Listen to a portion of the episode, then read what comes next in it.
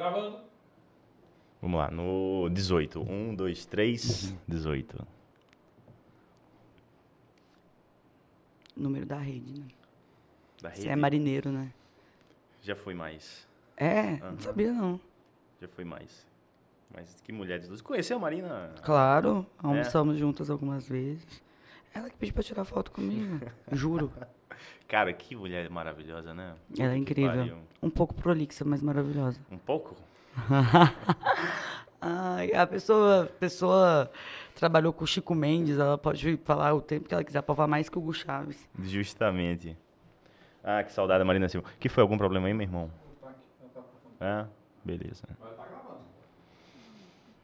Vamos lá, vamos lá, vamos lá.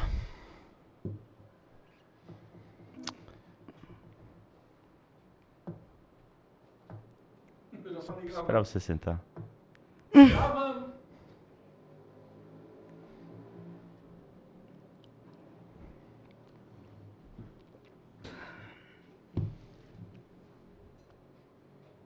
Olá, olá, sejam todos bem-vindos para mais um episódio do Saideira Podcast. Começou, tá valendo, gente. E hoje, a convidada desse humilíssimo podcast não é outra pessoa senão aquela que, na minha desimportante opinião, porém minha opinião, é a cabeça mais brilhante da política goiana. Se não, pelo menos, a melhor oratória. Deslumbrante, maravilhosa, inteligentíssima, Ava Santiago. Ava Santiago, boa noite.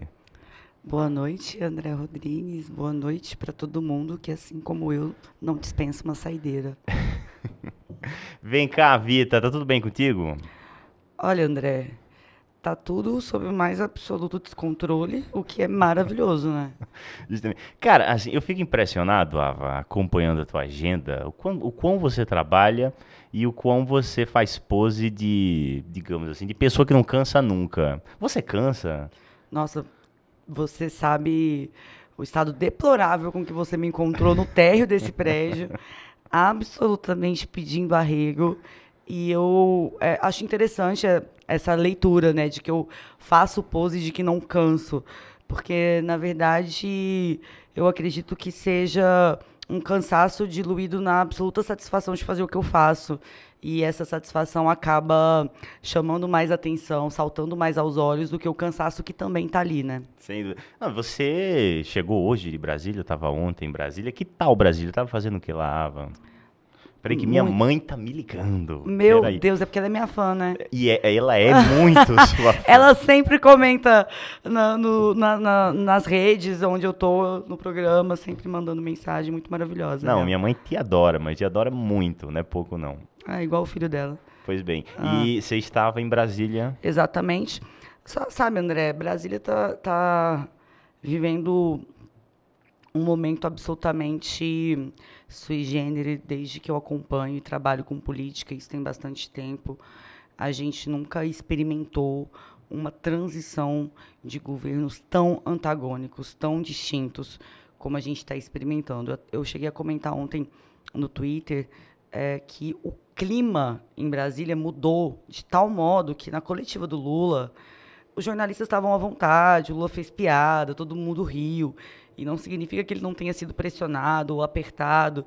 Significa que nós teremos campo. E quando eu disse eh, que apoiava o Lula não por ser lulista ou tampouco adesista, mas por querer construir uma arena em que até a oposição seja possível, era isso que eu me referia. Um clima de existir politicamente mais leve, em que a gente não tenha medo de ter o maior mandatário da nação e os seus e os seus funcionários como nossos inimigos e crendo que possam ser nossos adversários. Então esse era o clima em Brasília. Eu fiquei dois dias lá e nesses dois dias foram muitas agendas porque eu, eu estava para um evento da ONU, do Fundo de População das Nações Unidas, sobre dignidade menstrual de mulheres e meninas, onde eu fui uma painelista eh, sobre as iniciativas do poder público que podem eh, gerar impacto real e direto. A gente recebeu uma, uma menção honrosa da ONU pelo trabalho que a gente desenvolve na Câmara de Goiânia, o meu mandato, em parceria com a Ouvidoria da Mulher, que foi estruturado também pelo meu mandato.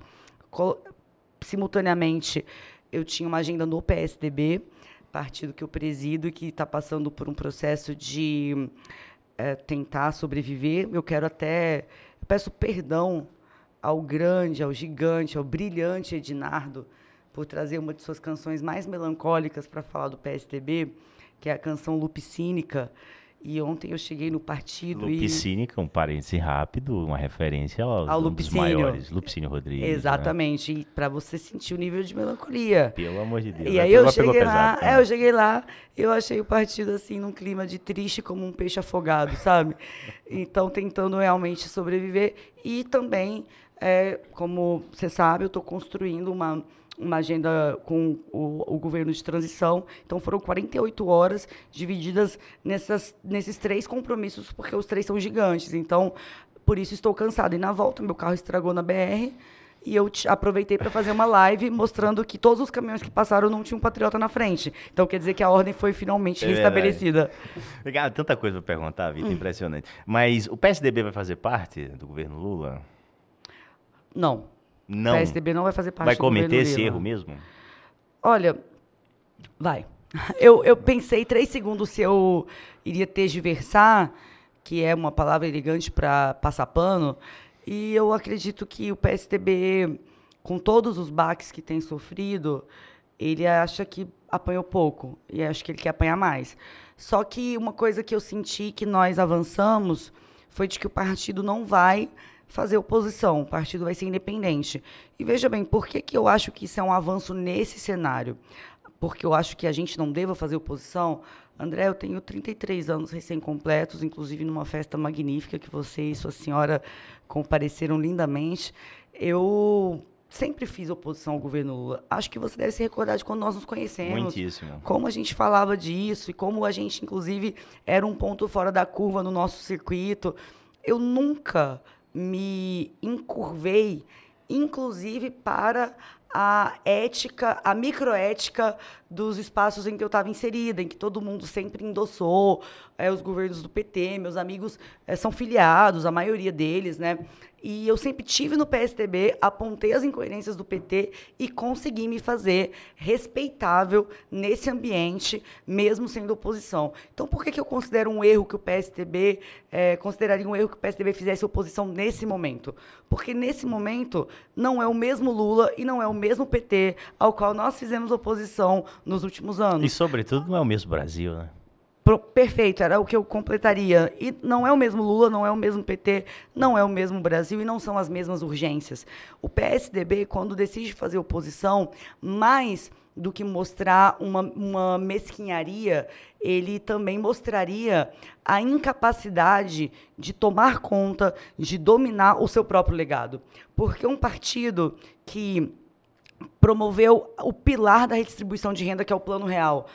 Aí, tem gente que pensa que o pilar da redistribuição de renda é o Bolsa Família. Não, é o Plano Real. Porque como é que você é, promove política de renda mínima sem estabilidade econômica? Você não faz isso. Então, na sequência, após estabilidade econômica, o PSTB também colocou a semente de, da modernização da transferência de renda com o Vale Gás e o Bolsa Escola na época no segundo mandato do Fernando Henrique Cardoso. Na sequência, o PSTB conseguiu erradicar o analfabetismo no Brasil. Você, a gente vivia em um país de 30 milhões de analfabetos. 30 milhões de analfabetos, entre eles, meus avós, entre eles, por muito pouco não foi a minha mãe, que foi alfabetizada em casa, precisou sair da escola aos oito anos de idade para ser diarista, para ser doméstica para ser escrava na casa de uma família. E ela trabalhou como doméstica dos 8 anos de idade aos 18 anos de idade. E esse era o retrato do Brasil. E o PSDB contribuiu muito para mudar esse retrato. Inclusive em temas que são muito caros e que foram tomados pelo PT como a reforma agrária. Eu não sei se você sabe, André, mas o Fernando Henrique Cardoso fez mais reforma agrária que todos os outros presidentes pós-redemocratização somados somados. Não, talvez tenha sido a grande pauta do primeiro mandato do FHC, né? Sim, cara? até muito por causa de Ruth Cardoso, que era uma antropóloga, Sim. indigenista. É, brilhante, né? Formidável. Brilhante, brilhante. Então, André, esse é o PSDB enquanto governo. Ah, cometeu erros cruciais, estruturais, dos quais eu discordo, sim, como todo partido político que se torna o partido do poder, o partido do Estado. Entretanto, a partir do momento que o PSDB passa a chamar o Bolsa Família de Bolsa Esmola, porque você sabe que era o Lula que chamava o Bolsa Escola de Bolsa Esmola.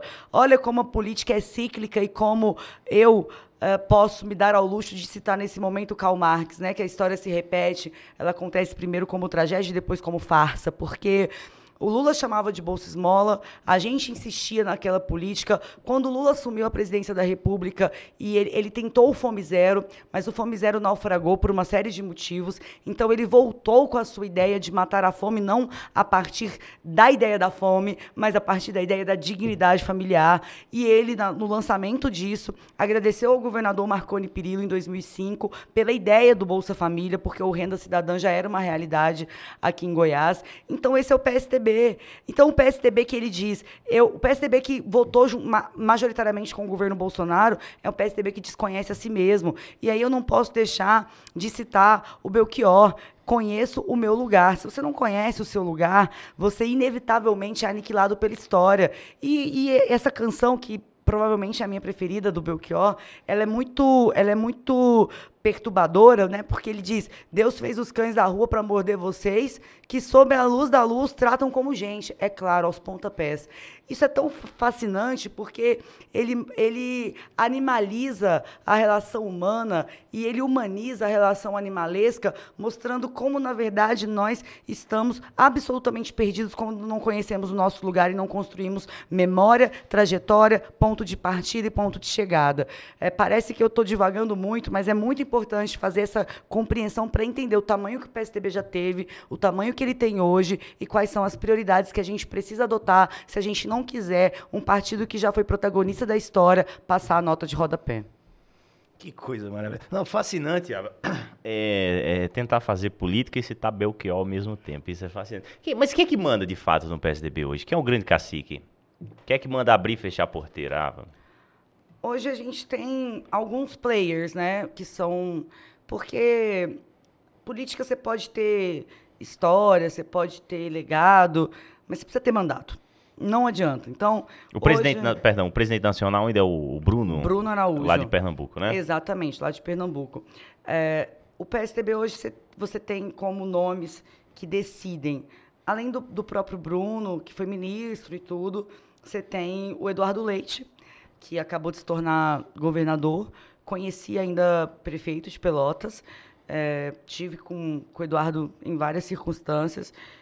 Eu, eu tenho uma verdadeira interrogação na minha cabeça de por que, que o Eduardo não se posicionou de forma mais enfática, mais efetiva, em defesa da democracia, contrário ao Bolsonaro e no segundo turno ao lado de Lula, especialmente porque ele estava disputando com o Onyx. Claro. Ele ganhou voto de petista sem querer, porque ele não pediu, né?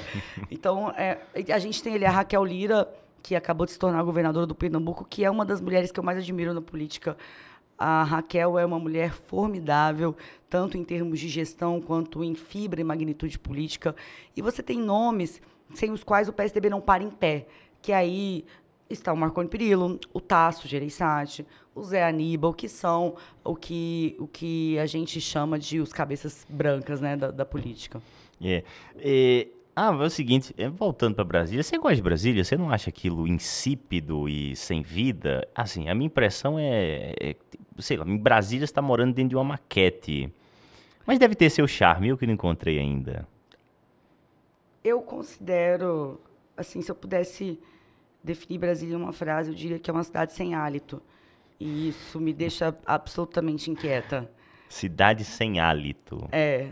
Eu eu estava pensando nisso ontem, porque eu olhava para Brasília e aí eu pensava assim, porque o, o hálito ele é absolutamente é, visceral, né? Ele é o que há de mais humano e ao mesmo tempo ele é úmido e ele é real. E Brasília é uma cidade sem hálito do ponto de vista metafórico e também é, do, do, ponto de vista material, porque é uma cidade muito seca, uma cidade muito concreta. E, mas como toda a tecnologia, os robôs, o que há de artificial e o que há de, de mais falso tem a sua beleza, Brasília também tem. Olha, vamos deixar a política um pouquinho de lado e vamos para a vida. Como é que foi a tua infância, Ava? A política é a vida, André. Mas vamos para outro departamento da vida. a, vi- a vida é um pouquinho Uhum. mais, né, Ava? A vida é um pouquinho mais. Olha, André, é, a gente estava até comentando, comentando isso esses dias. Minha infância foi feliz demais. Foi feliz demais. É, acho que você, como uma das pessoas mais próximas que eu tenho para conversar sobre isso, sabe que eu tinha meu pai do meu lado, né? Isso é muito importante para quem não me conhece. Eu, eu perdi o meu pai e é como se eu não tivesse perdido, porque ele perpassa todo o meu entendimento de mundo, as minhas preferências, os meus sonhos. Então, foi um pai absolutamente presente. E ele estava comigo, eu estava no Rio de Janeiro, eh, vivendo aquilo que o Rio tem de, de melhor e pior. E isso me, me fez ser quem eu sou, sabe? Então, com todas as dores que eu tive, e não foram poucas, eh, não sei não sei se eu já comentei isso com você, André, mas aos 12 anos de idade, eu já tinha ido em quase 10 enterros de colegas mais ou menos da minha faixa etária, colegas de escola que tinham sido vítimas do projeto de destruição, de eliminação da pobreza que está em curso no Rio de Janeiro desde que existe Brasil. É, o Rio de Janeiro nunca, nunca deixou de lado, nunca superou, nunca enfrentou o seu projeto permanente de se europeizar, massacrando os Brasis que ali habitam.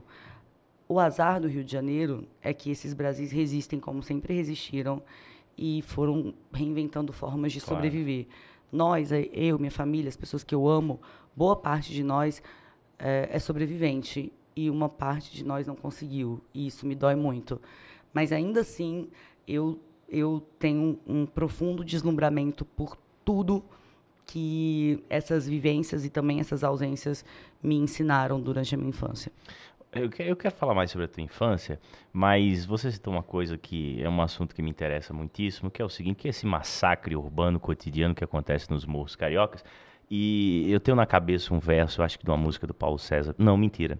Essa música, meu Deus, do- como é o nome do baterista do Chico? Meu Deus. Grande sambista. Ah, o Wilson das Wilson Neves. das Neves, obrigado. O, eh, o Wilson das Neves ele tem um, um- um samba, e tem um verso do samba que diz o seguinte: O dia que o morro descer e não for carnaval, ninguém vai ficar para assistir o desfile final. Aí a minha pergunta para ti, Ava, é quando é que o morro, quando é que a gente do Rio de Janeiro vai se revoltar, se rebelar terminantemente contra essa barbárie? Porque parece que o morro, de certa forma, assiste é, impassível a tudo isso há décadas. Quando é que essa gente vai de fato se revoltar e falar, meu irmão, aqui não, dessa linha não passa mais? Porque o sangue não se cansa de, de, de, de ser derramado, né, Ava? Olha, André, essa é uma pergunta muito cruel, porque quem acha que o morro não se revolta nunca esteve lá e não faz ideia do quanto foram as revoltas que nos fizeram sobreviver. Ah, todas elas, todas elas. Ah, inclusive, a gente tem o Morro da Conceição, por exemplo, que você sobe da Pedra do Sal e dá nele, também conhecido como a Pequena África, é, um, é uma revolta viva que perpassa os séculos, que é, filhos e filhas de escravizadas e escravizados que, que foram ganhando a, aquela alforria, que na verdade não era ganhar, eles, eles foram submetidos a uma alforria que terminou de consolidar a sua desumanização, Claro. porque não houve transição, a gente não, não teve justiça de transição, nem do período escravocrata, nem da ditadura militar. Se o país é o que é, porque não houve transição. E ainda assim as pessoas, elas vão, é, assim como um, um rio que, quando encontra uma barragem, ele vai transbordando e de repente essa barragem desaba, as pessoas foram desabando essas barragens e elas foram tomando conta.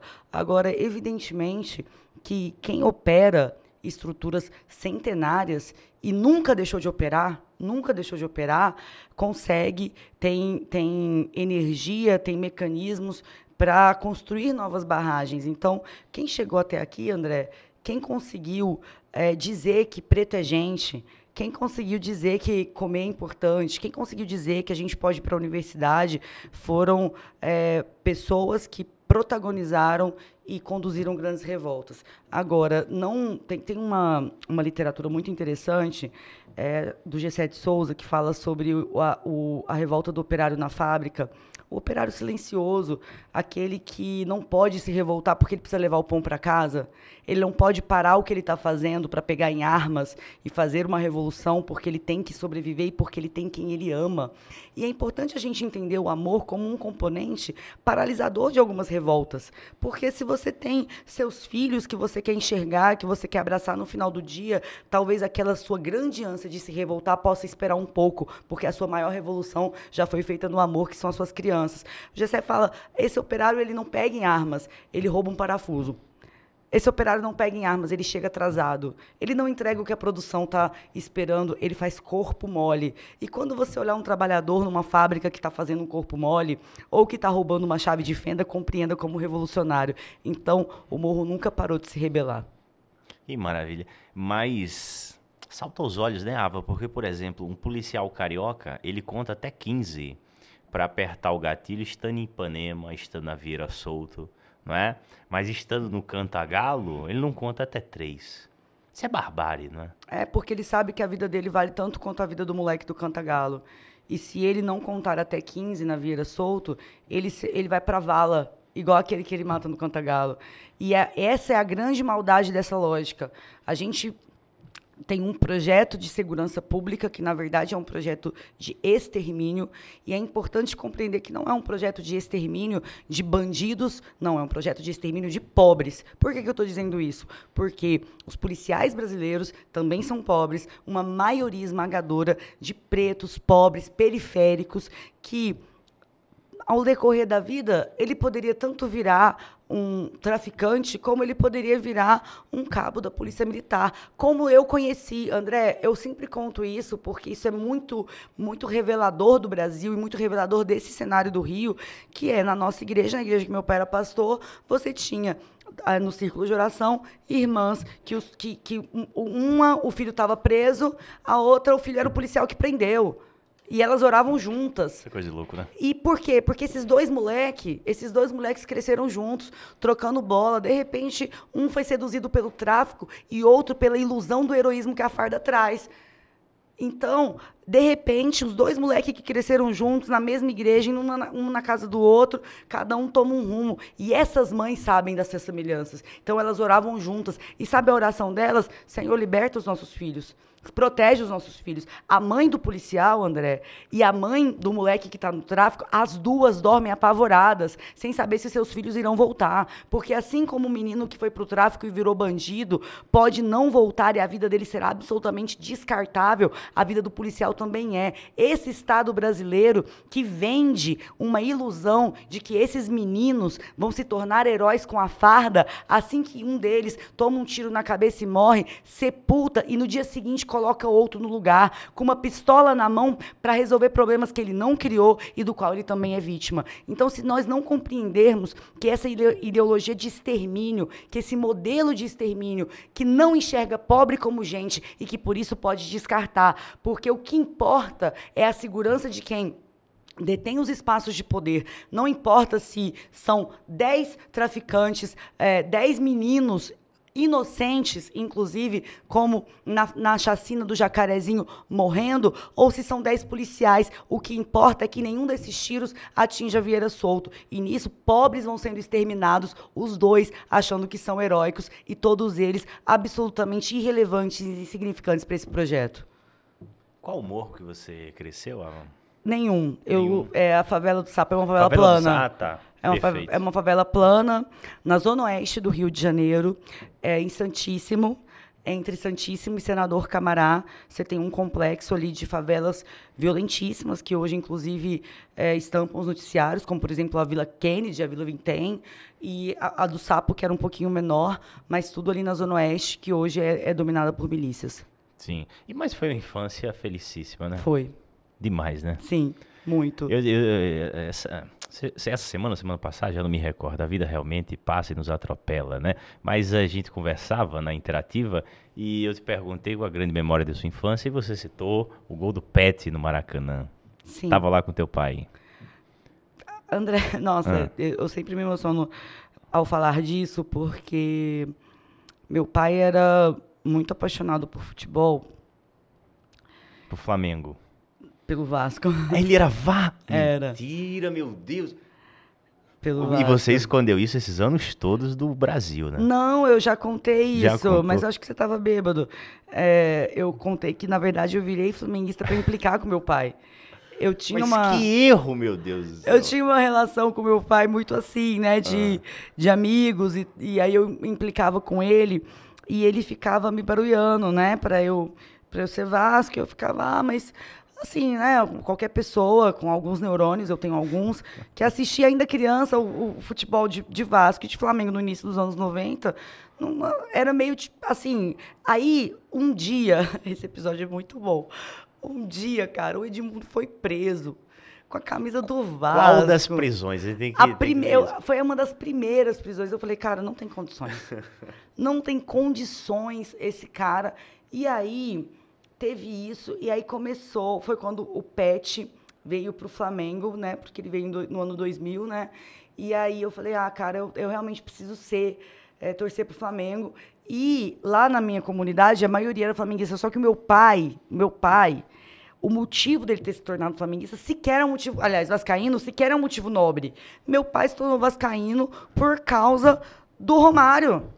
É um baita motivo. Não é um É motivo um motivo justíssimo. Então aí eu tive, eu fui juntando as peças desse quebra-cabeça. Você sabe que eu tenho uma camisa da sorte, que é uma, que era dele, que é uma Lubrax Umbro de 94. E aí a gente, a gente fez uma aposta Isso é a camisa do Vasco. né? do Flamengo. Do Flamengo. O Isso. Brax do Flamengo. beleza. Exatamente. A gente, a gente, meus primos flamenguistas e tal, e, e aí eu, a gente fez uma aposta num Flamengo e Vasco, e eu falei, não, pai, porque se o Flamengo ganhar, o senhor vai, vai pegar essa camisa e tal. E ele vestiu a camisa por mim, e aí é minha camisa da sorte. Então, eu tava lá, né, nesse Maracanã, é, e rolou um negócio, André, você não conhece o Rio ainda, assim, profundamente? Profundamente não. Mas a gente tem o, o- a linha do trem, ela começa na central do Brasil e ela vai até Santa Cruz, né? E a gente morava, Santíssima é três ou quatro estações depois de Santa Cruz. Então você faz todo o trajeto da linha do trem até a central. E o, o Maracanã é duas ou três, né? Depois da ah, saindo da central, enfim, é perto da central. Que que acontece? A estação chama Estação Maracanã, né? O que que acontece? Quando a gente foi embora, a gente foi embora de trem, o alvoroço dos vendedores de chocolate, o alvoroço dos vendedores de mangueira, de água e coisas aleatórias, inusitadas que você só encontra no, no trem na Central do Brasil, Ramal Santa Cruz, era tão maravilhoso, era tão festivo, que Pastor Juscelino Aguiar, meu pai, não conseguiu segurar o sorriso no rosto, porque era uma festa. Aí no dia seguinte eu ia para a escola de ônibus, eu pegava o 864, Campo Grande, Bangu. E ficava, eu ficava no meio do caminho ali. Quando a gente entrou, a quando eu entrei, a bandeira do Flamengo em cima, o cobrador de camisa do Flamengo em cima do uniforme, todo mundo no ônibus celebrando. E eu penso, esse, esse é o meu país, né? É o, é o meu. Não é que seja o Flamengo, é uma, é uma capacidade gigantesca de viver o Rio de Janeiro nas suas mais infinitas camadas e festejar enquanto está num ônibus ultralotado saindo de Campo Grande em direção a Bangu. Pergunta de um milhão de dólares. Ava, o que é o Rio de Janeiro? O Rio de Janeiro é a segunda cidade mais bonita do mundo quando está nublado. Primeiro é o Rio ensolarado. né? Exatamente.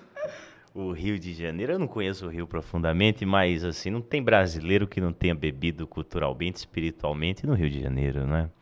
E o maior do Rio, tu sabes, é o Vasco. Teu pai tem razão, tu acha teu pai errar nessa? Para com isso, Alva Santiago. Aí, como é que você veio parar em Goiás? Foi uma decisão de trabalho do teu pai? Da tua... Como é que foi isso?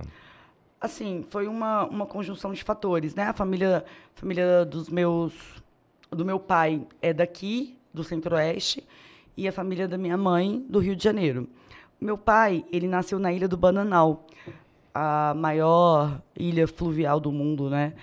É, e aí ele nasceu na, na reserva indígena dos Javaés, a- que na época era Goiás, né? E hoje Tocantins.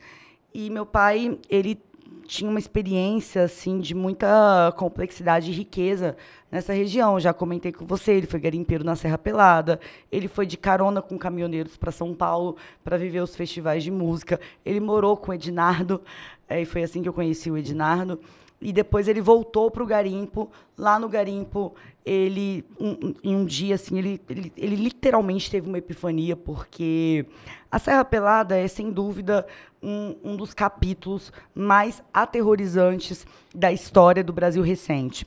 Aquilo, a, a, a escadaria Deus Mamãe, tem, a gente tem até algumas fotos do meu pai nela, e, e aquele lugar que literalmente soterrava sonhos, misturava em barro e ouro e, e fazia com que aquelas pessoas que foram para lá enriquecer dessem a Deus até a possibilidade de ter um nome em sua lápide. Então é um negócio muito cruel. É no inferno, né? Muito cruel, muito Deus cruel. E papai vivia, ele um dia eles eles, eles fizeram um acampamento na Alta Amazônia. E o que, que eles tinham que fazer? Você tinha os donos do- do- dos pedaços de garimpo. E se você quisesse não pagar o- os impostos né, da- ilegais que esses donos eles impunham, você tinha que fazer, né, dar um jeito, uma gambiarra e tal. Mas você poderia ser morto a qualquer momento. Acontece que eles fizeram um acampamento e eles foram para o garimpo em si. E ele disse que ele chegou e eles foram descobertos e destruíram o acampamento deles e estava acontecendo uma chuva amazônica daquelas torrenciais e meu pai estava com malária e ele disse que esse foi o dia mais triste da vida dele. O dia mais triste da vida dele não foi quando ele perdeu meu avô. O dia mais triste da vida dele foi quando, depois de passar cinco dias praticamente sem se alimentar, com malária, sem conseguir uma pepita de ouro, ele não tinha onde repousar a cabeça. Para você ver como a exaustão consome o espírito humano, tal qual a morte, ou às vezes até pior. Então, nesse dia, no outro dia, ele falou: Isso não é para mim, eu vou para igreja. E aí ele foi, ouviu uma pregação completamente aleatória de um pastor do Rio de Janeiro que tinha um seminário de teologia. E ele falou: "Eu não- Mas ele era muito doido, né? Ele falou: Eu não quero só converter, eu quero ser pastor também. Porque esse cara parece tão feliz e eu tô tão arrebentado. Ele pegou o pouco de ouro que ele tinha. Vendeu, foi para o Rio de Janeiro estudar teologia e lá encontrou minha mãe, que foi a sua professora. E desde então desenvolveu o seu ministério. Quando meu primo Jonatas morreu na porta da nossa igreja, que meu pai pastoreava, nós entendemos que o rio já estava muito pesado para nós. E, e, simultaneamente a isso, vários pastores aqui de Goiás estavam convidando meu pai para vir. Então, a junção desses dois elementos eh, fizeram com que nós viéssemos para cá. E quando vocês chegaram aqui, vocês foram morar onde, Ava? A gente morou primeiro no Jardim América, eh, que eu achava que era aqui, mas não é. Eu estou super longe do Jardim Não, América. mas o seu senso de localização hoje tá assim, ó. Circulando, exatamente. E aí depois, a gente morou no Jardim- América uns meses, e depois a gente se mudou para Vila Brasília, porque logo em seguida eu perdi meu pai também num acidente de carro. E aí minha mãe, meu irmão e eu nos mudamos para o setor dos Afonsos, mais precisamente ali em Aparecida de Goiânia, do lado da Vila Brasília. Como é que foi quando. Porque assim, você falando do seu pai, a impressão que nós ouvintes temos, pelo menos que eu tenho, é daqueles personagens heróicos, aventureiros, sabe, de romance americano. Que, que montam num trem e vão percorrer o mundo, entendeste? Mas quando teu pai morreu, a barra pesou, né, Vita? Ele que sustentava a casa? É, a minha mãe parou de trabalhar para ficar comigo e, e o meu irmão, e ele sustentava a casa. E, André, eu tive a impressão, quando meu pai morreu, eu era adolescente. Eu escrevi um, um poema. 13 anos. Ava. É. Eu escrevi um poema. é, enfim, eu vou falar o último verso desse poema. Poema juvenil e muito doloroso. E o último verso era: Os olhos do poema se fecharam com os teus e nada mais pôde ser verso. Eu achava que não tinha mais possibilidade criativa, inventiva no meu horizonte. Eu achava que eh, eu não conseguiria alcançar absolutamente nenhum dos sonhos completamente malucos que ele me ajudou a cultivar. Porque tudo isso que eu menciono, eu, ele me encorajava. Então, hum, eu perdi os meus parâmetros de loucura e normalidade. Porque ele normalizou a loucura de uma forma tal, André, que a gente ouvia Belchior juntos quando eu era criança e a gente sentava na beira de uma estrada e ficava horas, eu e meu pai, ouvindo Belchior e comentando sobre isso. Ouvindo Paulo Diniz e comentando sobre isso. E as pessoas achavam isso muito estranho. Você imagina uma família pobre, uma família que não tem nada, e você gasta tantas horas ouvindo Belchior. Me lembro que quando eu entrei na universidade, eu tinha 15 anos de idade, a princípio, até as pessoas conhecerem a minha, minha história, as pessoas achavam que eu vinha de uma família rebuscada, de uma educação refinada.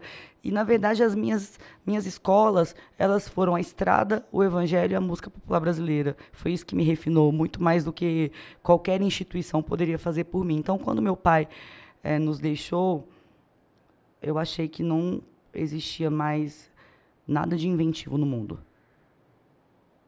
Você se revoltou com Deus, Avita? Não. Não. Não. Eu.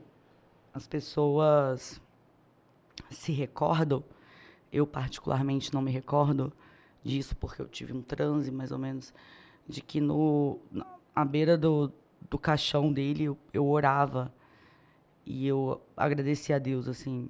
Eu falava, meu Deus, com tantos lugares no mundo para eu existir, eu existi perto de alguém que eu vim ao mundo ao lado desse cara. Esse cara que só não brincou com a tua presença, Deus, porque ele brincou com o espaço, com o tempo, com a história, com as palavras, com o destino. Ele brincou com tudo. Então eu não me revoltei, não. Eu, pelo contrário, eu fui muito grata a Deus pelo tempo que eu vivi com ele. E como é a sua relação com Deus, Ava? Você reza? Você é carola? Como é que se dá esse tete a tete com Deus, com o sobrenatural na tua vida? André, eu sequer sei diferenciar o sobrenatural do natural. Não sei, porque é, poderia citar a Bíblia agora, mas vou citar o João Nogueira. É o meu canto, né? Então, e também a minha missão. Então, eu enxergo a providência de Deus. Eu acho que providência e misericórdia e graça, esses adjetivos femininos para um Deus que masculinizaram tanto, mas os principais adjetivos eh, que a própria Bíblia usa para definir esse Deus são adjetivos na nossa língua femininos: é justiça, misericórdia, graça, providência. Esse Deus que brinca com a linguagem, que subverte as lógicas de poder, é o que é a minha principal lente para enxergar o mundo. Qual a tua passagem preferida, pelo menos que mais te emociona da vida do Cristo, hein? Nossa. Assim, tu sabes que a minha é o primeiro milagre. Né? A minha passagem é o primeiro milagre, porque o primeiro milagre as pessoas entendem errado. As pessoas falam, ah, o Cristo aí beberrão, transformou água em vinho. Não. A, a mensagem por trás do primeiro milagre é o Cristo era da alegria. Ele não queria que a festa acabasse, ele não queria que a alegria se encerrasse. Não é por isso que ele transformou água em vinho, né, malandro? Na verdade, eu quero fazer. Por favor. Quero dizer mais. Ah, É, eu tenho a intuição de que o nome do podcast foi escolhido em homenagem ao primeiro milagre porque foi uma saideira. A Obrigado, festa tava Ava. para acabar. O pessoal É tava para ir embora. Ele foi e transformou água em vinho. Ele serviu. coisa linda, né? Jesus Cristo serviu em seu primeiro milagre a saideira mais emblemática da história. Então, eu acho que tem muita beleza nesse Não milagre. Mas para ah, ah, mim, ah, qual? o maior, mais tocante milagre é ter se feito homem sendo Deus. Isso é de uma generosidade infinita. Sem dúvida, né? Sem dúvida. É isso. Pelo amor de Deus. Eu tô chocada com a lista de perguntas. Você tá? Não, eu tô vendo aqui que ela não tem fim. Não, tem uma uma barra de rolagem ali. Uma hora Ah, acaba, fique tranquilo. Tudo acaba, né, Ava? Tudo acaba. E, e Menos Ava- os nossos assuntos. É Ah. Ava, vem cá. Você frequenta a igreja toda semana? Atualmente não tenho conseguido ir toda semana. Vou todo mês, mas eu frequentava até pouco tempo atrás três vezes por semana. Quatro vezes por semana. Ah, quatro vezes por semana? É, porque eram três noites, eu Ah, ia, tá. tipo, eu geralmente ia na terça, na quarta e no domingo, e, na, e no domingo à noite e no domingo de manhã. Uhum. Você acha que essa loucuragem bolsonarista dentro da- da- das igrejas vai passar nos próximos anos? Ou o mundo evangélico precisará conviver com a presença das ideias do Jair, das bitolas do Jair por muito mais tempo? Posso fazer digressão ou tenho que ser absolutamente é, direta? Ava Santiago, o microfone é teu, faça o que quiser. André, para a gente compreender o bolsonarismo nessa magnitude que ele tem hoje, nesse, nesse alcance, é, primeiro a gente, a gente não está falando aqui de uma decisão política, de uma opinião política. A gente está falando de uma prática que, a pretexto da política, tornou-se um elemento de composição do imaginário de fé da, de parte da cristandade brasileira. Isso é muito grave. Isso é muito grave, porque a cruz é exatamente para que não houvesse nenhuma outra prática que pudesse tomar contornos de salvífica. Nenhuma prática. Tanto é que eu tenho sempre explicado isso para as pessoas que o maior desafio dos apóstolos, especialmente do apóstolo Paulo, foi enfrentar as, a herança do judaísmo entre os cristãos. Porque os primeiros que se converteram ao cristianismo foram os judeus. Afinal de contas, foi onde territorialmente a presença humana de Cristo existiu. Mas eles não conseguiam entender que a cruz era suficiente. E por não compreenderem que a cruz era suficiente, eles acreditavam em Jesus, mas eles achavam que precisavam circuncidar, eles achavam que precisavam guardar o sábado, eles achavam que não podiam comer um torresminho, eles achavam que todas essas orde- ordenanças dadas aos israelitas precisavam ser guardadas mesmo com a cruz. E a cruz veio para dizer justamente o contrário: nenhuma condenação há para aqueles que estão em Deus. Não existe judeu nem grego, não existe pobre nem rico, homem nem mulher. Então, essa é a compreensão que a cruz e a ressurreição de Cristo trouxeram para a humanidade. Então, é, não é de hoje. Por que, que eu pedi para fazer uma digressão no tempo? Porque desde que o mundo é mundo, que o cristianismo enfrenta aqueles que religiosamente querem usar artifícios humanos para acrescer à cruz outros elementos e colocar porteira no céu e colocar catraca dourada na salvação. Nada, nada, nenhum desses obstáculos deve estar no caminho daqueles que, conhecendo, acreditando na cruz e professando o poder da cruz, sabem que onde abundou o pecado, superabundou a graça de Deus. Eles não precisam disso. Entretanto, o que, que o bolsonarismo fez? O bolsonarismo gerou identificação entre aquelas pessoas que acham que podem, humanamente, manipular a percepção do pecado alheio para se colocar em um pedestal e se colocar mais perto de Deus do que os outros. Mas veja como isso é milenar. Sabe que Jesus, no Sermão da Montanha, ele diz, ele na hora de exortar os fariseus religiosos do seu tempo, ele diz: "Vocês estão querendo tirar o cisco do olho do teu irmão, enquanto vocês não tiram o argueiro do, do próprio olho. Ai de ti, Corazim.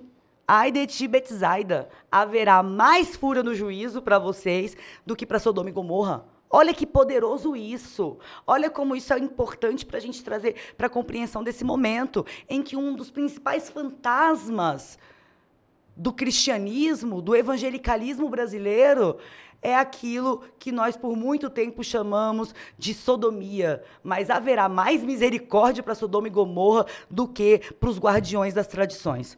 Então, André, por que, que eu estou fazendo esse link?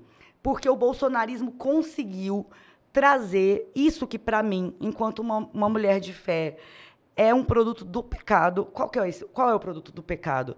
A distorção entre eu e o outro, de tal modo que eu sou absolutamente cruel, rígido, parnasiano, perverso com o outro e absolutamente condescendente, sem métrica e generoso comigo mesmo. Então eu tiro o cisco do olho do outro e não tiro o argueiro do meu próprio olho. Foi exatamente isso que o bolsonarismo fez. Por isso que tantos cristãos dizem se identificar com Bolsonaro na defesa dos valores cristãos, na defesa dos valores da família, na defesa dos supostos valores cristãos. E quais são esses valores?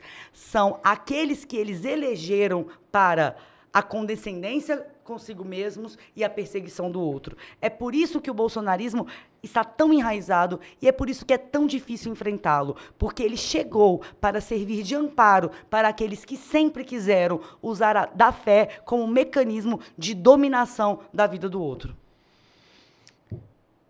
Vem cá, Vá, e, e os amigos bolsonaristas? O que fazer com eles? Você corta relações, Não. para de falar? Eu também não. Eu me recuso Mas a isso. Infelizmente, alguns deles param de falar conosco. Pronto, não, aí nesse caso, beleza, é decisão do cara, a gente não pode fazer nada, não é? Mas eu me recuso a essa ideia de abandonar o outro porque pensa diferente, e por mais que o diferente seja uma coisa atroz, intragável, entendeste? Mas eu acho que o abandono não é o caminho não, né, cara? Até porque, André, convenhamos,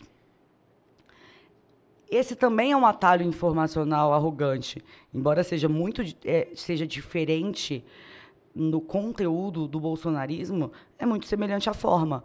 É, desga- é descartar pessoas pelo voto. Sabe por quê, André? Porque eu conheço muitas pessoas absolutamente incríveis que são eleitoras do Bolsonaro Eu e também, estão dezenas. embriagadas por uma miopia coletiva, e conheço pessoas absolutamente cretinas, perversas, egoístas, egocêntricas, que são eleitoras, militantes do lulismo e do petismo de maneira Obrigado. de maneira que elas É até exatamente de maneira que se você observar apenas a metodologia, você não sabe quem é o bolsonarista e quem é o petista. Então não tem como a Claro. gente descartar as pessoas por atalhos, porque é como cantava Gal, né? Pessoas até muito mais vão lhe amar. Então, ou então como dizia o Sérgio Sampaio, né? As pessoas são os lindos problemas. Olha, vamos falar de música agora, a vida, Amo. porque a, a música orbita a tua vida, né? Ou você orbita a música, como queira. E tu é do samba? Essencialmente, tu é do samba? Porque quem te vê no samba fala, não, essa menina tem casa, né? Essa menina tem casa, tá, tá jogando em casa. Nossa, eu eu não eu sou eu sou das margens, Tu és das margens. das margens. O samba tá nas margens, o Belchior tá nas margens, o Racionais está nas margens. Eu eu, eu sempre estou nos territórios em disputa e nunca nos pacificados. Vem cá, qual é a tua santíssima trindade no samba? Nossa, que, que covardia essa pergunta. Deixa eu adiantar a minha aqui. No- é muito simples a minha. Noel, Paulinho da Viola e Aldir Blanc. Tá. A, a minha Santíssima Trindade do Samba é Candeia, Paulo César Pinheiro e João Nogueira. Mas tá muito bem servido isso aí, né? Mas tá muito bem servido.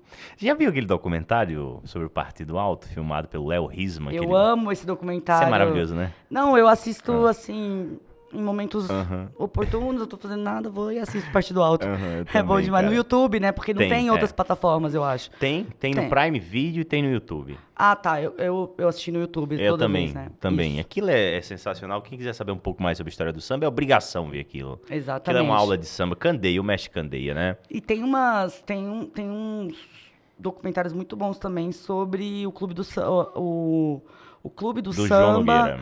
do João Nogueira e do Paulinho da Viola, né? É, os dois, né, que, que fundaram o Clube do Samba. Pois bem. Desde jovem você já sonhava com a política, Ava? Desde Desde, mas desde jovem quando? uns cinco anos de idade. Cinco, É. cinco anos de idade? Uai, André, eu. Isso é meio engraçado de falar. É.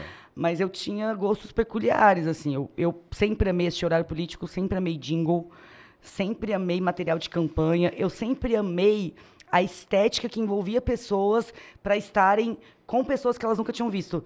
E, eu- e, só tem, e só tem duas coisas que fazem isso: a política e a música, e o futebol. as- e as três Sim. coisas eu amo. É, é, eu, eu também, eu, tam- eu também faço parte desse time aí. Minha mãe, minha mãe quando era criança, minha mãe dizia, esse menino tem problema, que eu ficava vendo TV Senado. Amava, nossa! Eu adorava. Meu Eu Deus, adorava. cara. Eu lembro, tipo, eu já era adolescente, assim, eu não era criança. Eu lembro dos discursos do Arthur Virgílio no Senado. Aquela retórica absolutamente perturbadora e elegante. Meu Deus, aquilo era bom demais. Era é? bom demais. É, E, o- é. e a, e a CPI do- dos Correios, o Roberto Jefferson dando peteco. Ah não, saudade. Não, quando, e quando o Sandro Mabel apareceu com o olho roxo e as pessoas ficavam fazendo trocadilhos infames, dizendo que o Roberto Jefferson já dava uma bolacha nele. Ah, não, cara. A política nacional, ela é muito exuberante também, né? É. Mas você sonhava mesmo? Sério, na infância? Falava, não, você vou seguir uma carreira política, vou entrar para um partido, vou isso. Já havia uma racionalidade por trás do sonho? André, havia uma. Eu sempre digo, vou, vou citar agora o Ednardo, uma de suas canções, ele diz que primeiro se deve viver, que é para depois poetar. É, e eu acredito muito que a vida vem primeiro e as respostas vêm depois. Eu aprendi, eu, eu enxergava a mobilização coletiva é, como o único caminho capaz de solucionar problemas reais. Eu achava que problemas reais não eram criados por uma pessoa só, então também não podiam ser solucionados por uma pessoa só. E eu- essa compreensão eu, eu tive primeiro a partir da, da forma como os meus pais me ensinaram o evangelho e como eles vivenciavam o evangelho, né? Você sabe que a primeira coisa que meus pais fizeram quando assumiram a igreja de Santíssimo foi criar um curso de português, porque a maioria dos nossos irmãos não era alfabetizado. E na, naquele momento, Pra você ter ideia, eles não, nem, estavam pensando numa redução das desigualdades. Eles estavam pensando que era uma injustiça que tantas pessoas dedicassem a vida inteira ao evangelho e não pudessem ler a Bíblia. Então, só que isso gerou uma revolução naquele local, né? As pessoas que pediam cesta básica passaram a doar de- depois de um tempo. A gente fez uma festa de formatura na igreja, informal mesmo, porque a gente tinha poucos irmãos é, alfabetizados e esses irmãos davam aula para os outros. A gente fez uma festa, as irmãs costureiras fizeram as becas e a gente teve a irmã Francisca como oradora da turma e ela em prantos, idosa, preta, retinta. E hoje eu me lembro dela e, inevitavelmente, eh, eu me lembro da lágrima clara sobre a pele escura, porque ela chorou e ela disse: Eu sou crente há 50 anos. É a primeira vez que eu leio a minha Bíblia no microfone da minha igreja. Então, isso é Paulo Freireano e ao mesmo tempo é- absolutamente bíblico. E isso que meus pais fizeram me mostrou que existem problemas que parecem intransponíveis até você reunir pessoas que sejam capazes de transpô-los. Então, foi quando eu comecei a pensar política. Eu fui presidenta do Grêmio da minha escola com 10 anos. Fui representante de todas as escolas do Rio de Janeiro com 11 anos. E aí foi quando, logo em seguida, Jonatas morreu. E eu voltei a não acreditar em mais nada. Eu me tornei uma niilista, pensando que, nossa, a gente está fazendo tudo isso e o Jonatas morreu, então nada do que eu fiz adiantou. Eu era uma criança, afinal de contas. É, E aí a gente veio para cá, para Goiás. Aqui eu descobri programas sociais importantes, tanto dos governos de Marconi como dos governos de Lula. E aí eu pensei, é isso que eu quero fazer. Eu quero fazer política pública. Aí fui fazer ciências sociais, né, aos 15 anos. E desde então Você trabalho 15 com anos política. no FG? Foi. 15 anos? Aham. É, eu fui alfabetizada, André, com, com quatro anos, eu fiz a primeira série do ensino fundamental. Com sete anos, eu li a Bíblia toda. Com 14 anos, eu ganhei todos os concursos de redação que eu participei. Com 15 anos, eu entrei na Ou universidade. seja, sempre pairou sobre você esse estigma de, de menina prodígio e tal, né? Sim, o que, de certa forma, procede, se você for considerar as coisas absolutamente por gráficos, mas é preciso entender que se não fosse a forma como os meus pais me mostraram o mundo e nunca me fizeram achar que era impossível alguém que vem de onde a gente vinha saber aquelas coisas, que não era arrogante. Por quê? Eu te conto uma história. Minha mãe, dona Raquel, ela foi meu, meu, avô, extrema pobreza, zona rural do Rio de Janeiro. Meu avô arrumou uma família para os filhos mais velhos, para cada um trabalhar na casa de uma família, é, ajudando a cuidar das crianças, sob a, a condição de que eles estivessem na escola. Minha mãe foi para uma família de crentes. A família, meu, meu avô não tinha como ficar indo, porque era da zona rural. Ele só foi ver minha mãe quase um ano depois. A família nunca matriculou minha mãe na escola. Ela tinha sete anos de idade. E ela lá, fazia todo o serviço doméstico. Ela lavava as roupas, as louças é, de quatro adultos.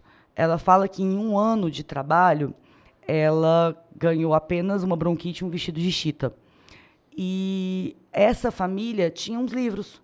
E o lazer da minha mãe era entrar e ler esses livros quando todo o serviço estava concluído.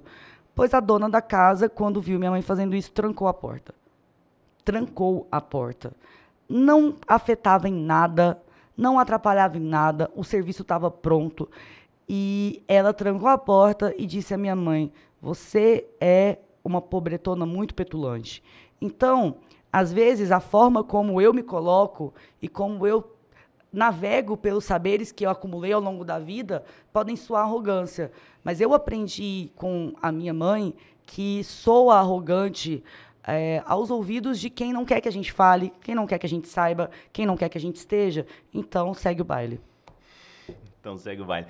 Ah, as pessoas, quando quando descobrem que eu sou de Natal e, e vim para Goiânia, elas ficam chocadas e a gente tem essa coincidência comum que nós abandonamos, por motivos diferentes, mas abandonamos duas cidades paradisíacas para morar em Goiás, para viver em Goiás e tal, não é?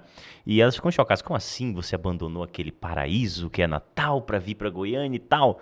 E, e, eu me espanto com esse tipo de reflexão, porque Goiânia é maravilhosa, Nossa, cara. Senhora. Meu Deus do céu, como eu amo essa cidade. Como, como é a tua relação com Goiás, com Goiânia? Você já se sente mais em casa aqui do que no Rio de Janeiro? Como é isso? Porque você já viveu mais tempo aqui do que lá, né? Você viveu 20 anos aqui, 13 anos lá. Exatamente. É? Olha, eu não, eu não digo que eu me sinto mais em casa aqui porque o Rio é como uma nacionalidade. Você não perde a sua nacionalidade. Mas eu me sinto absolutamente à vontade nas ruas de Goiânia. Eu sou, assim como você, uma apaixonada pelo centro, que é onde eu moro. Eu, e... eu não amo Goiânia, eu amo o setor central. É, Goiânia é... eu tolero, o setor central eu amo. Exatamente. Eu tenho uma relação é, complexa, controversa com Goiânia, porque ao mesmo tempo que Goiânia tem entregas fascinantes em vários níveis, de, de, produção cultural, de relacionamentos, de espaços para estar, de gastronomia, de amores. Goiânia é uma cidade profundamente desigual. É uma cidade que tem uma elite absolutamente ressentida com a garantia de direitos por quem não tem. E esse ressentimento rico, emergente cafona de Goiânia me incomoda muito. Me incomoda muito.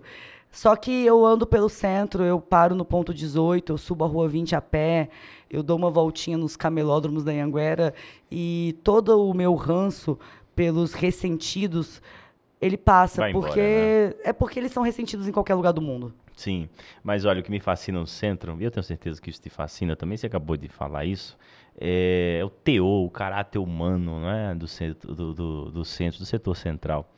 Sobre, né, e tem aquela coisa, porque o centro, existem dois centros, né? O centro com vida de manhã e à tarde, o comércio aberto e tal, e o centro à noite.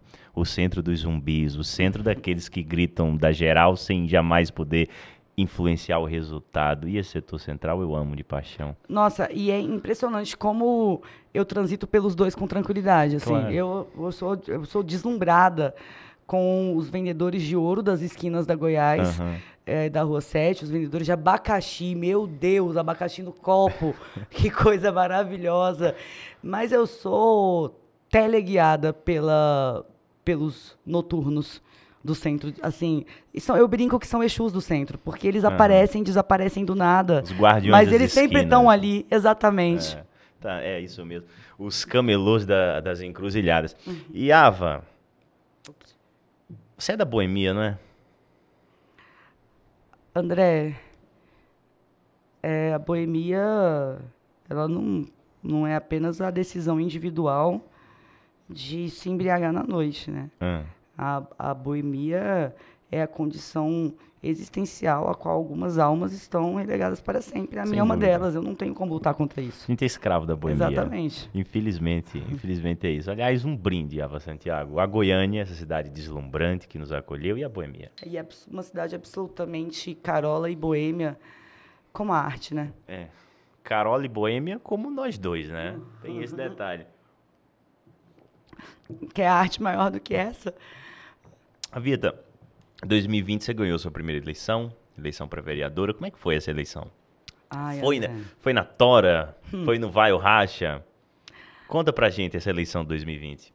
André, para chegar em 2020, é, como eu não sou filha de pessoas da política, de não tenho sobrenomes, não, não sou herdeira, 2020 não é o ponto de partida. 2020 é o resultado de uma Sim. longa jornada, né? Então, eu já tinha o couro duro quando eu cheguei em 2020. Já tinha duas eleições, né? É, não, foi a segunda. A segunda. Cê- Isso, isso, foi a tinha- um- primeira de vereadora. Aham, 2018 você foi deputado estadual, né? Isso, exatamente. É, Eu fui candidata a deputada estadual em 2018 para testar a eficácia dessas ideias. No- em que sentido? Eu trabalhei a vida inteira com política, construindo política pública e em períodos eleitorais trabalhando para candidaturas, porque trabalhar com política é muito maior do que trabalhar em eleições. Na verdade, eu trabalhei muito menos em eleições do que com política. E a gente, eu tinha sido gestora de política pública de juventude, eu tinha construído uma agenda de gênero muito forte na cidade de Goiânia, e eu queria saber se eu podia pedir voto para mim, porque eu já tinha pedido voto para tanta gente. Eu já tinha dedicado a minha lábia, que, convenhamos, é maravilhosa. Eu já tinha dedicado meu tempo a construir outros projetos. E eu sempre ouvia de quem domina os partidos políticos, de quem supostamente entende de política, o seguinte: você tem certeza que você vai ser candidata a deputada estadual? Por que você não espera daqui dois anos para ser candidata a vereadora?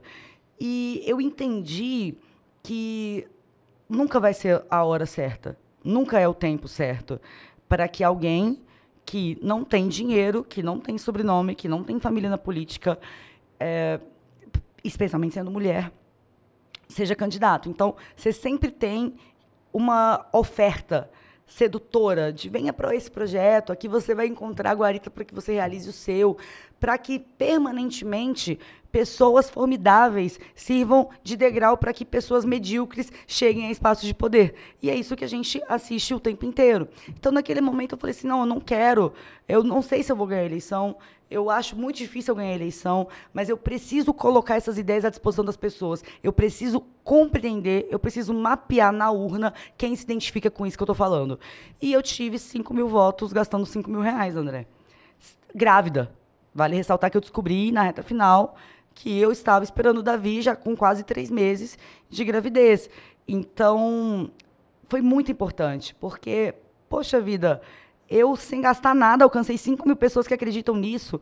E eu te digo, André, que se eu não tivesse sido candidato em 2018, eu não teria sido candidato em 2020.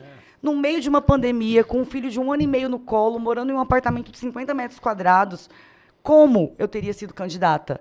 Como eu teria, como eu seria validada pelos partidos políticos como alguém que estava na disputa, entendeu? Então, eu vejo é, algum- alguns quadros, por exemplo, da política goianiense, que tiveram mais votos que eu, mas a minha vitória foi muito maior. A minha vitória foi muito maior, porque a minha vitória ela não se mede na unidade do voto, ela se mede na potência de trazer pessoas que nunca estiveram nesses lugares para dentro dos espaços de decisão. Isso é muito maior do que contabilizar votos em uma planilha de Excel, porque a vida extrapola as planilhas, os cálculos, o site do TSE e a vida deu o seu recado nas suas mais variadas formas inconsequentes e inimagináveis de viver através dos votos que eu consegui eh, levar para dentro da Câmara Municipal. É muito difícil a eleição para vereador, né, Ava? Bicho, eu É tinha foda, 1.200 concorrentes. É foda. 1.200 concorrentes para 35 vagas. Sendo que, olha, eu, eu, eu posso te dizer do perfil dos meus colegas eleitos e de outras pessoas que disputaram, foram bem votadas não foram eleitas. Um lobby empresarial, um, um negócio inacreditável. E no meu caso, cara, eu ganhei nessa eleição de vereadora, 10 mil reais do partido. Eu, eu conheço candidato a vereador que não ganhou eleição, que só o lançamento de campanha custou mais do que eu gastei minha campanha inteira. Então, assim, foi uma vitória gigantesca, mas mais do que ganhar, mais difícil do que ganhar a eleição, é fazer um mandato com a qualidade do mandato que a gente faz. Não tenha dúvida. Ah, eu tenho alguns amigos vereadores, né? E eu não vou citar nomes porque eu não, não vou ser deselegante a esse ponto, mas eu vejo a equipe deles e alguns vereadores ou alguns amigos deputados também, e eu vejo, sabe, um pessoalzinho assim, desqualificado no meio da equipe dessas pessoas, né, cara? Devia ser justamente o contrário. E eu olho para tua equipe vejo muita gente qualificada, gente assim de gabarito, gente inteligentíssima, não é? Trabalhando e trabalhando mesmo, trabalhando, não é? Não é batendo ponte, tomando cafezinho no gabinete, não é trabalhando. Como é que tu montou tua equipe? André, eu vou fazer uma fala de Alpatino, de advogada do diabo, não é para maravilhoso, porque ela cita Ednardo numa resposta, na outra ela cita Alpatino. Assim, é, isso é mar- ah, por favor, Alpatino. É, advogado do diabo, eu vou, eu vou assim dizer que não justifica a escolha dos medíocres. Entretanto, eu preciso tocar numa ferida.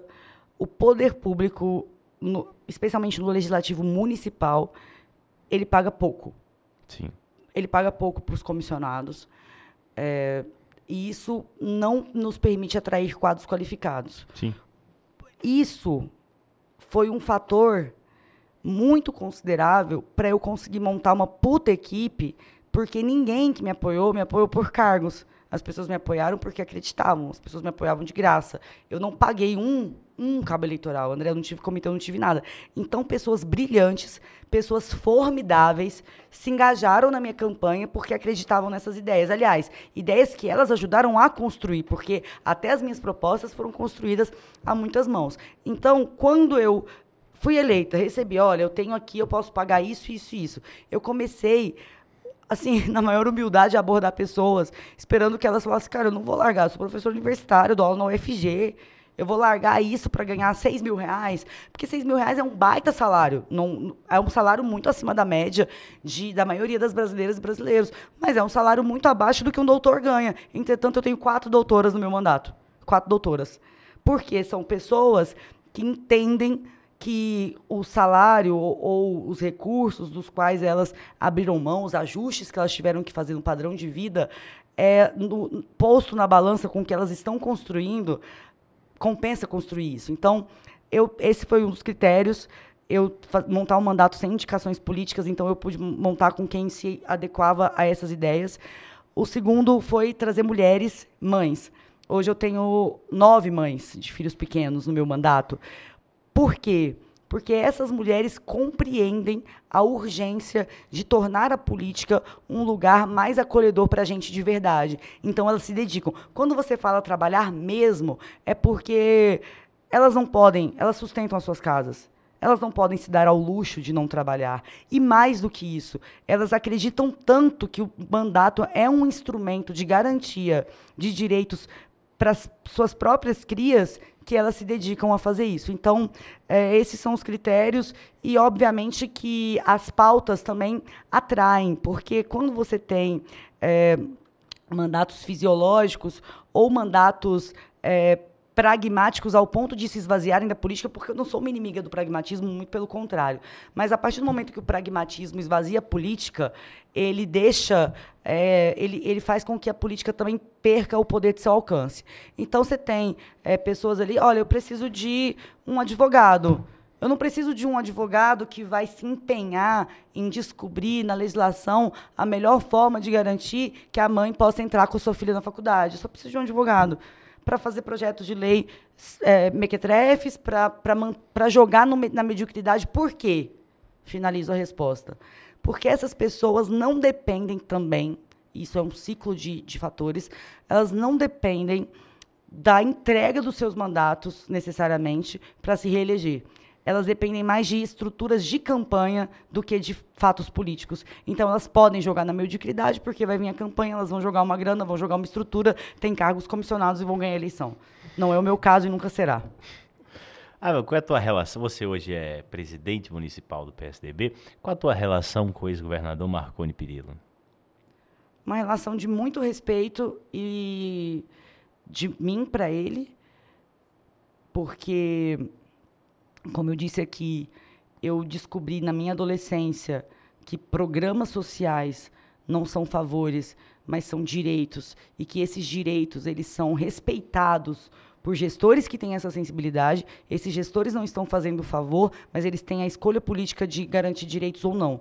E o Marconi, ele foi um garantidor de direitos, especialmente no campo que mais me sensibiliza, que é o combate às desigualdades. E de respeito dele para comigo. É, chamou muita atenção o fato de eu ter apoiado o Lula no primeiro turno, de eu ter levado não só o meu apoio, mas o apoio da minha executiva eh, para um debate nacional, porque eu fui um dos. Aqui nós somos um dos pouquíssimos diretórios do PSDB de capital, se não me engano, o único, que apoiou Lula. O único no Brasil inteiro? Do, diretórios do PSDB. Municipais. É, diretórios municipais do PSDB de capital. Foi o único. E eu construí isso sendo essa pessoa, né? Sem, sem padrinho, sem sobrenome, sem nem nada. Nem de Pernambuco, nem no Nordeste o PSDB formou com Lula? O Pernambuco lá tinha candidato a governador, é, né? Raquel e a Raquel a Marília, não declarou, né? então... É Raquel versus Marília. E né? como Marília era candidata do Sim, Lula, claro. mais difícil ainda lá, entendeu? É, nesse sentido, André, o fato do Marconi, aqui entre nós, que tem ao seu redor vários puxa-sacos, várias pessoas que, que estão sempre ao redor de uma perspectiva de poder e nunca de, de da política enquanto agente transformador, essas pessoas sempre fazem o que o Marconi faz, elas sempre fazem o que o Marconi quer. E eu nunca me relacionei com o Marconi dessa forma. Pra você ter uma ideia, a- o PSDB hospedou um congresso nacional aqui eh, em 2013, se não me engano, 2012, que deliberou que o PSDB seria a favor da redução da maioridade penal. Na época, a gente tinha quadros assim formidáveis, como o João Campos, o delegado Valdir, eram tucanos na época. E eu, um ano depois, me tornei coordenadora da Frente Goiana contra a redução da maioridade penal. Eu tive uma discussão num grupo que estavam os deputados do PSDB, e um deles, um dos maiores entusiastas da redução, virou para mim e falou: Você está no partido errado, você está no PSDB, você não conhece o partido que você está. Quem falou isso? Delegado Valdir. Ah, o de... É. Ai, meu Deus. Um abraço, delegado Valdir. No, Ah, no não. WhatsApp. E aí eu respondi a ele, eu falei com todo o respeito, delegado, o senhor que veio para o partido apenas para disputar a eleição, é o senhor que não conhece o partido que o senhor É, e, está. o, e o tempo mostrou que ele que estava no partido errado, Exa- né? Tanto que saiu. É. E eu permaneci. Então é. E aí eu lembro da conversa se o burburinho era, "Ah, o delegado Valdir vai pedir sua cabeça pro Marconi. Pediu, mas a cabeça continua aqui em cima do meu pescoço. Então, é, o fato de ter conseguido estabelecer uma relação com o Marconi, que ele saiba exatamente quem eu sou, eu nunca me mutilei para caber nesse lugar, é que faz com que a gente tenha essa, esse vínculo de respeito mútuo e de admiração recíproca. Ah, qual o segredo para falar bem? Porque assim, a tua oratória é uma coisa deslumbrante, né? Eu me recordo que a segunda vez que eu falei no rádio, você não vai se lembrar disso, Eu me lembro. mas foi num programa contigo, num papo cabeça, tava o Henrique Augusto e você só, eu cheguei atrasado, cheguei 10 minutos atrasado, vocês dois estavam fazendo programa, sentei e tal, a gente fez o programa, uma hora e pouco de programa, e eu saí de lá deslumbrado com a tua oratória, com a tua capacidade, né, de vocalizar tuas ideias e tal. Se não me engano, você chegou contando uma, um caos de um músico que tinha numa esquina. Ah. Eu não lembro. Alguma coisa assim, eu lembro disso. Assim. Eu não lembro, a Vita. Eu lembro sim do, sim da passagem, mas não do, das bobagens que eu falei, né? Mas como é que é isso? É, é leitura? É dom inato? Como é que você fala tão bem, a Vita? Fala, dá o segredo, dá a receita pra gente, Ana Maria Braga. Dois elementos. Ah. Aliás, três elementos. Ouvi muito as pessoas que falam de forma diferente. Eu digo, eu sou completamente deslumbrada pela forma que meu avô falava, mesmo sendo analfabeto. E absolutamente. é, eu fico absolutamente hipnotizada ouvindo o Fernando Henrique falar com todos os seus jargões acadêmicos, com todas as suas referências literárias. Esse é um, ouvir as pessoas e prestar atenção nas palavras, mesmo na construção do raciocínio. Isso é um negócio que me chama muita atenção. O outro ponto que vem logo na sequência é a música brasileira. É, a música brasileira me deu boa parte de quem eu sou, assim. Poesia, o né? que eu escrevo, é, mas só que Poesia a poe- da nossa música, Só que a ah. li- é, exatamente, só que a literatura, ela não fez tão, tão parte da minha vida, porque a literatura, é, para mim, é, a gente fala da, da arte, né? Para mim a, a música é entre as, as artes a mais abrangente, a mais poderosa, a mais A emancipadora. mais próxima de Deus. A mais próxima de Deus e a mais próxima do mais miserável dos homens. Sem dúvida. De Deus e do mais miserável dos homens. Exatamente. né? É a música, ela é a única arte capaz de encurtar distâncias entre o mais miserável dos homens e aquele que dorme em berço de ouro, porque os dois são capazes de ouvir música e se emocionar e de fazer música para emocionar os outros. É só a gente pegar Beethoven e Pixinguinha. Então, é, Enquanto as outras artes, infelizmente, muitas vezes aprofundam desigualdades. O cinema é uma delas. Eu sou apaixonada por cinema, mas o cinema aprofunda desigualdades, porque para você acessar o cinema enquanto elemento emancipador que é a arte, você precisa acessar uma série de outras coisas. Para ficar em um exemplo, assim também é a literatura. Então, a música me ensinou muito do que eu sei. É, a música brasileira dita com um raciocínio complexo de forma simples e para mim ninguém faz isso melhor do que Belchior e Racionais. Então, fundamental. E terceiro, e não menos importante, a igreja, né? Quando você está na igreja, você fala, você vai para o microfone, você dá aula para criança mais nova que você, você é sempre um, um orador em potencial. Então, esses três elementos me compuseram. Inclusive, essa foi a pergunta que a Haddad me fez lá no evento do Lula, porque ali eu fiquei um pouco impressionada, assim, porque eu não, eu não tinha noção, né? Eu não sabia nem que eu ia falar. Cheguei, fui convidada para falar e tive três minutos de fala, porque Marina tinha falado 12. e. Meu Deus do céu. Marina tinha falado Ela 12. é direta, a bichinha Marina, né? Ela, Maravilhosa, ela é incrível. E assim, foram pouquíssimos oradores, né? Foi, foi Marina, Sim. Elisiane Gama, Benedita da Silva, eu e Lula. E eu fui aplaudida de pé, foi a única oradora aplaudida de pé. Eu fui aplaudida três vezes em três minutos e no final aplaudida de pé. E quando eu terminei, estava todo mundo me aplaudindo, a Haddad vira para mim e fala, mulher, onde que você aprendeu a falar assim? A gente precisa de você. Eu respondi a ele na escola bíblica dominical, governador. Aí ele caiu na gargalhada, então é isso. Mara- Ah, mas conta pra gente essa história. Como é que você foi parar na campanha do Lula Ava Santiago? Eu só conto se encherem meu copinho aqui, Não, ó. mas a gente enche. Ó. Só põe o microfone aqui na. Tem que ficar perto da. aqui? É, tem que ficar, de Ah. preferência, pra ele não tomar um tombo. Por quê? Porque Afinal de contas, aqui. isso não é uma mesa Hum. Convencional, é uma mesa de sinuca, não é, Sim. Santiago? Olha, André, aconteceu o seguinte. Numa segunda-feira qualquer. Só, só um parênteses. Eu acho esse barulho da pinga se chocando contra o fundo do copo de vidro, eu acho esse barulho um dos barulhos mais extraordinários e sensuais da Terra. É realmente muito bonito, não é? Eu tenho certeza absoluta que em alguma das muitas canções inquietantes e belas de Hermeto Pascoal, esse barulho tá aí. Do, do Hermeto. Sendo refrão, não tenho dúvida Se disso. tem, olha, o Hermeto, o Hermeto, o que, é- que era o Hermeto, né? Nossa, pelo amor de Mas Deus. eu não- eu não- vi ao vivo ah. algumas vezes. Eu vi ao vivo uma vez. Nossa não me Senhora. comoveu, tá? Eu vi. Aí não, talvez o problema esteja aqui comigo, quase certo, quase certo. É porque Mas- também eu- a experiência que eu tive, ela foi muito completa, porque Ah. foi Hermeto, Jorge Maltner e um desfile de maracatu em Recife. É isso. Não, peraí. Peço cara. perdão. Não, perdão por viver isso, Ah, né? exatamente. Quem que- Jorge, eu sou apaixonado Eu no sou Malto. muito doida né? nele. Eu sou Ele muito entrou apaixonado. junto com o Maracatu, em seguida entrou o Hermeto. Eu falei, meu Deus, o que, que eu tô fazendo aqui? Em Pernambuco, isso, Em Ava? Pernambuco. Que ano isso? Ah, acho que foi 2010. 2010? É, um dos carnavais que eu fui, fui antes. Fiquei um tempo lá, tava sentada no meio-fio. Eu estava sentada no meio-fio, tomando um corote de catuaba.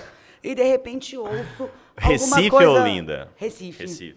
É, aquela canção, né? Recife, Olinda e Paedu.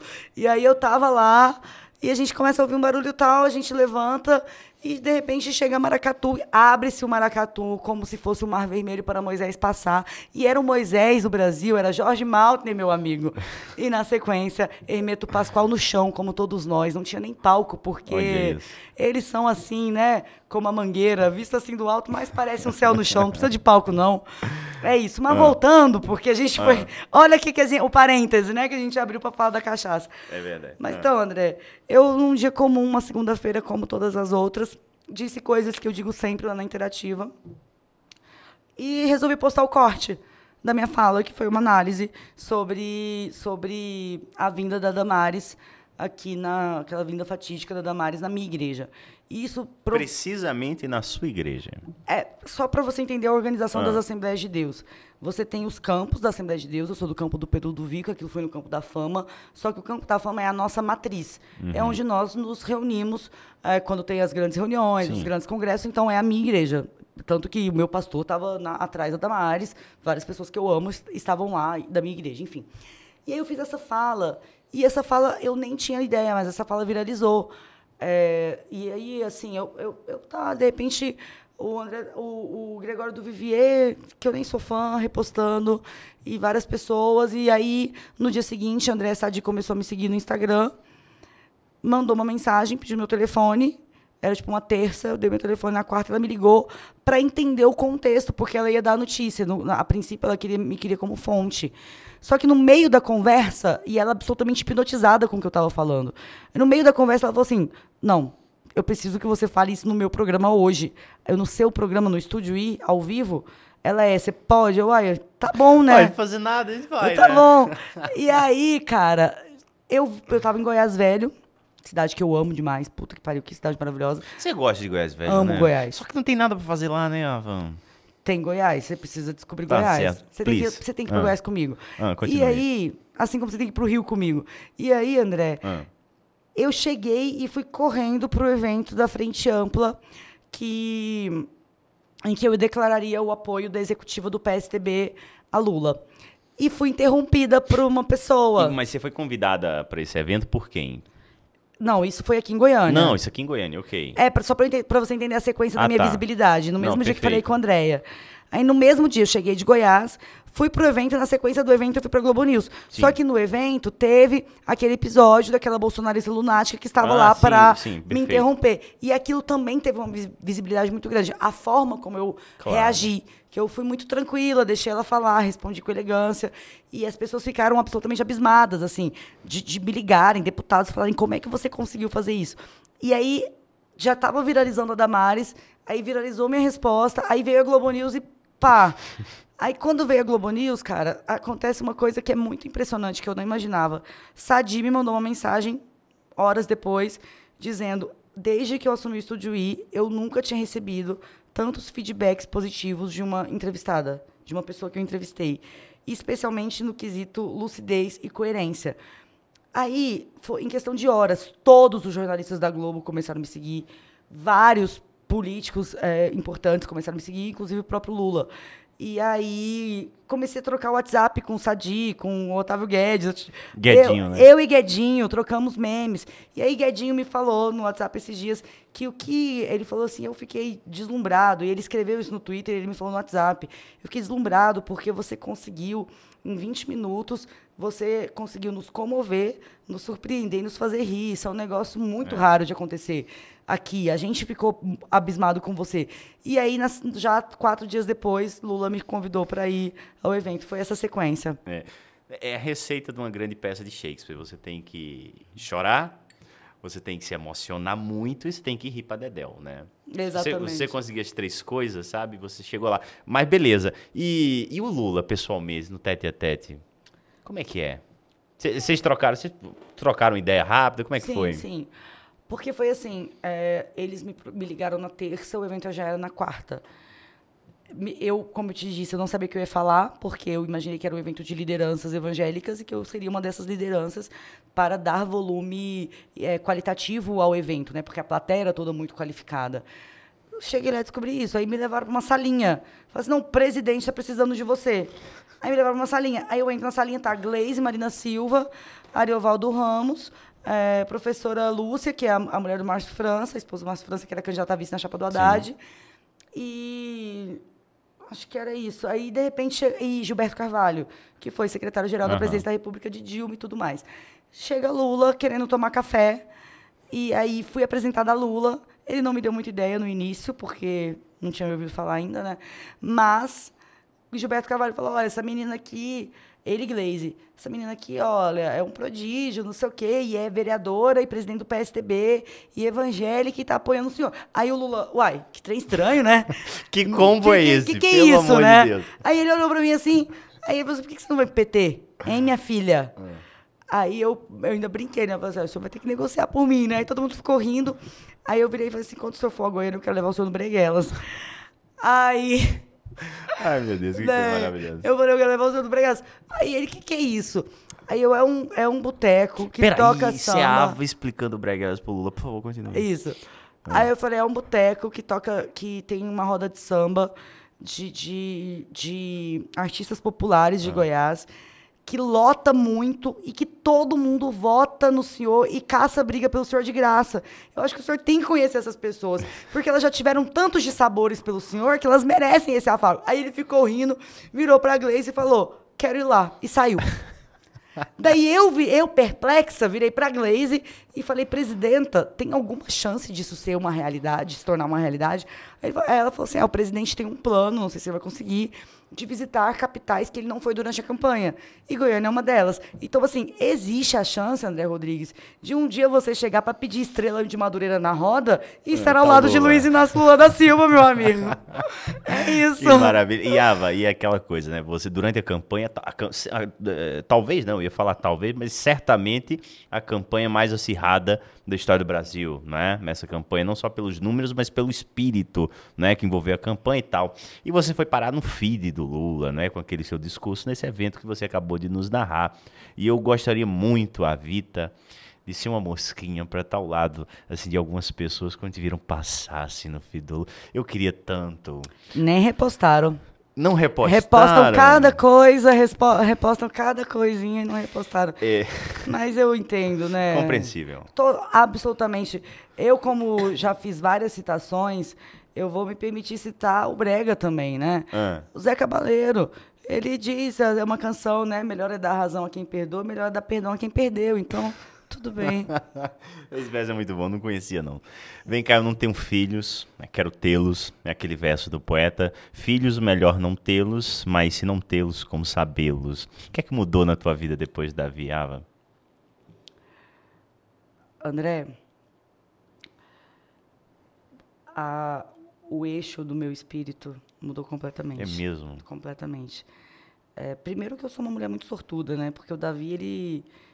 Obviamente que, que toda mãe venera a sua cria, mas o problema é que o Davi não é venerado só pela mãe dele, né? Ele é venerado por todo mundo. É com o carisma dele, é impressionante. É, ele é um moleque assim, a gente, estava no samba esses dias na casa do Nilo, Davi vira pra banda e pede, ela partiu.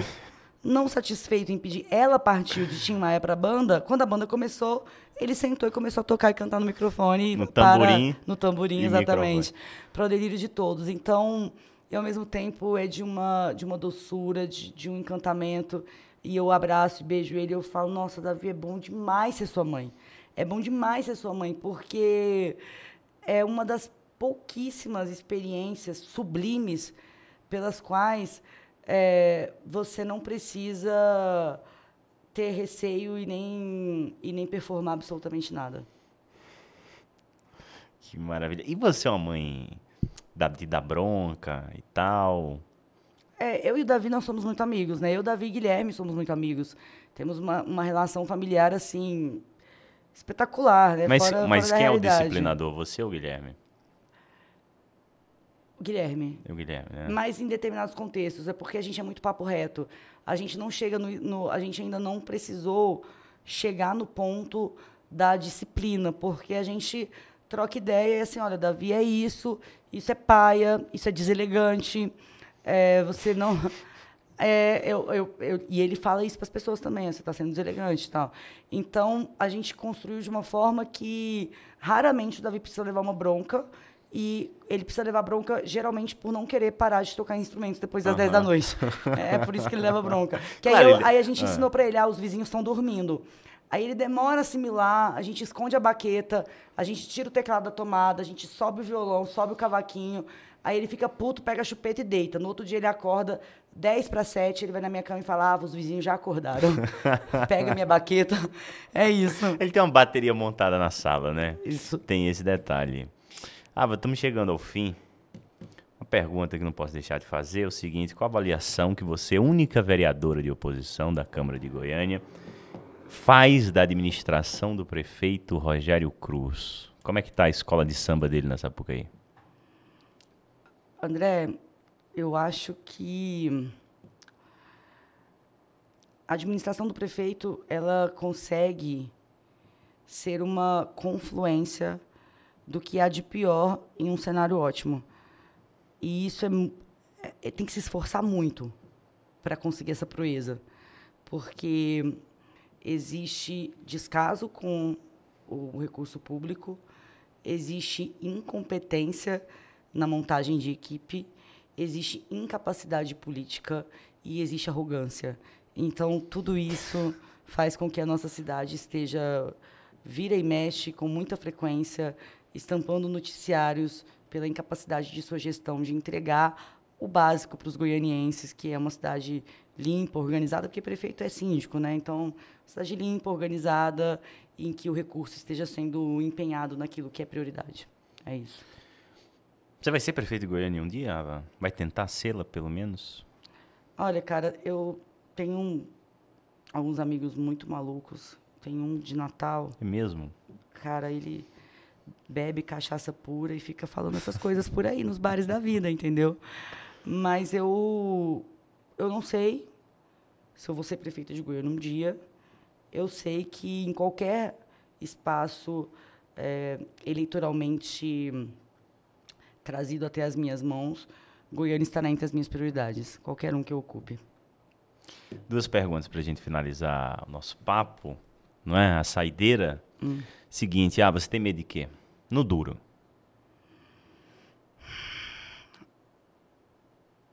Eu tenho medo de perder o Davi.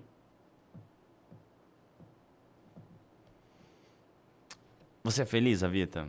Demais. Demais, muito. Cara, eu amo muito a vida. Não tanto quanto alguém que tem um trabalho que chama saideira, eu acho. Ah. Mas eu, eu, eu amo, assim, a ponto de, em alguns momentos, eu tô em casa do nada, eu viro pra Guilherme e falo, cara, nossa vida é boa, né?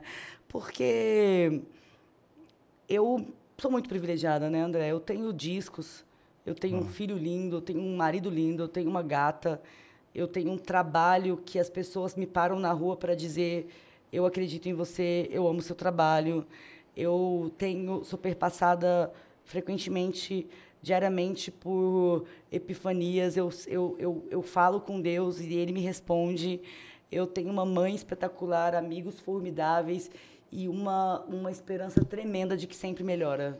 Não tem como não ser feliz assim, né? A vida é realmente a melhor experiência que nós já provamos, né, Ava? Vitor, obrigado, tá? Obrigado por trazer o seu brilhantismo, a sua figura para esse Saideiro Podcast. Muito obrigado, viu, querida? Olha, André, eu vou falar ah. uma coisa para você. A única. Você me perguntou de um medo, eu disse um mais cruel. É... Eu poderia dizer outros, mas eu vou trazer apenas um. Ah. Não voltar aqui. Não, você vai voltar. Por favor que essa saideira não seja suficiente. Tá é, bom? Não, vamos, vamos marcar um outro esquema. Com certeza. Gente, essa foi a Ava Santiago. Tá legal? Curtam, compartilhem, enfim, façam o que vocês bem entenderem, a vida de vocês.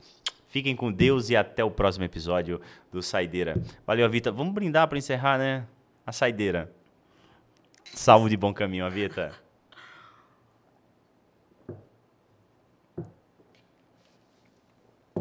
Foi, meu diretor. Sussa.